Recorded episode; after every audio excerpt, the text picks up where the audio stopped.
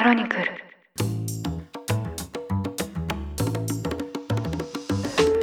おはようございます。2023年10月16日月曜日ニュースコネクトあなたと経済をつなぐ5分間パーソナリティの新井里奈です。この番組では1日1つ5分間で世界のメガトレンドがわかるニュースを解説していきます。朝の支度や散歩通勤家事の時間などにお聞きいただけると嬉しいです。今日のニュースタイトルの通りイスラエル・パレスチナ問題を取り上げるわけなんですが実は今日のオープニングどうつなげようか非常に迷いました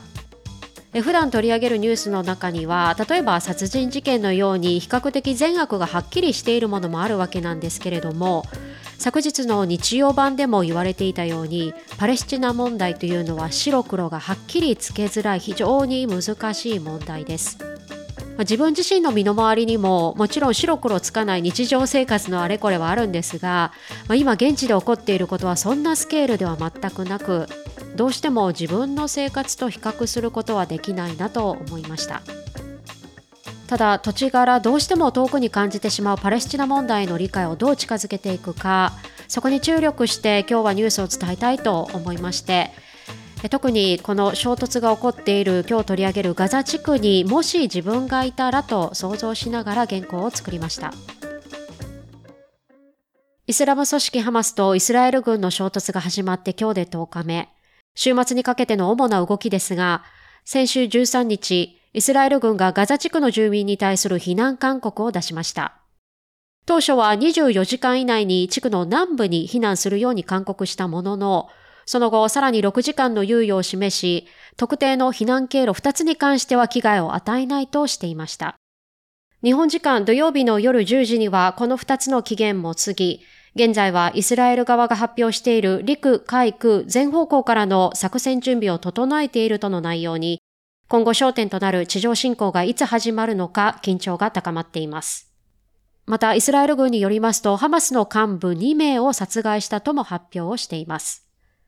攻撃の応酬は激化し、双方の死者は収録時点で3600人を超え、犠牲者の数は増え続けています。今日は週末にかけての特にガザ地区の現状と、現地の外、各国で起こっている抗議活動を取り上げていきたいと思います。冒頭で取り上げましたイスラエル側のガザ地区住民に対する非難勧告。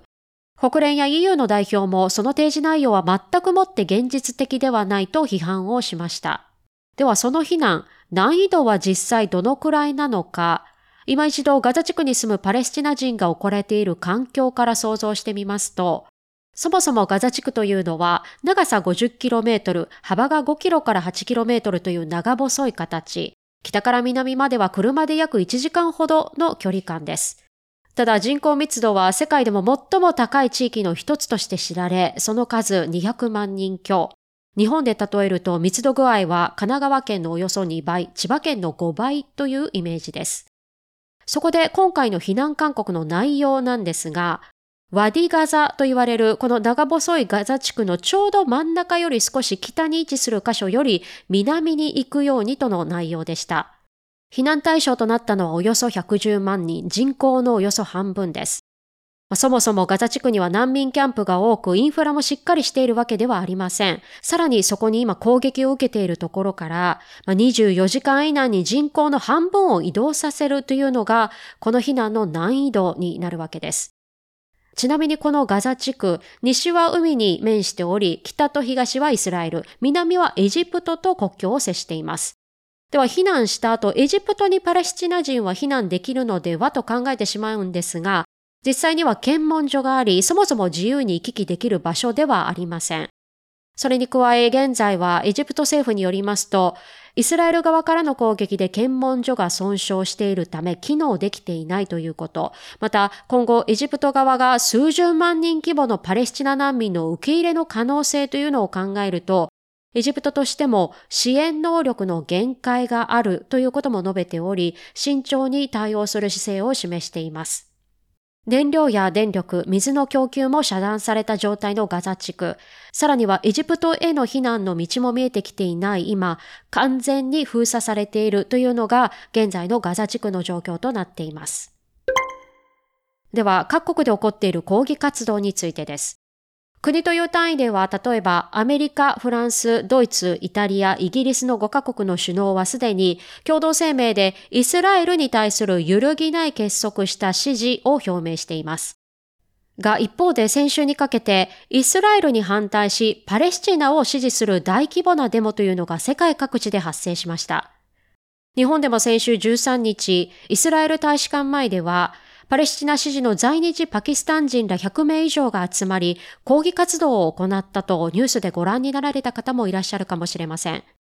先に挙げたイスラエルへの支持を表明している国の中でも、例えばフランスではパレスチナを支持するデモを禁止したことで抗議参加者と当局が対峙、警察側が催涙弾を発射する事態ともなっています。当初は奇襲攻撃を仕掛けたイスラム組織ハマスに対する批判が大きかったものの、それに対する報復としてイスラエル側が取った攻撃に対し反感を示す人々が増えてきているのです。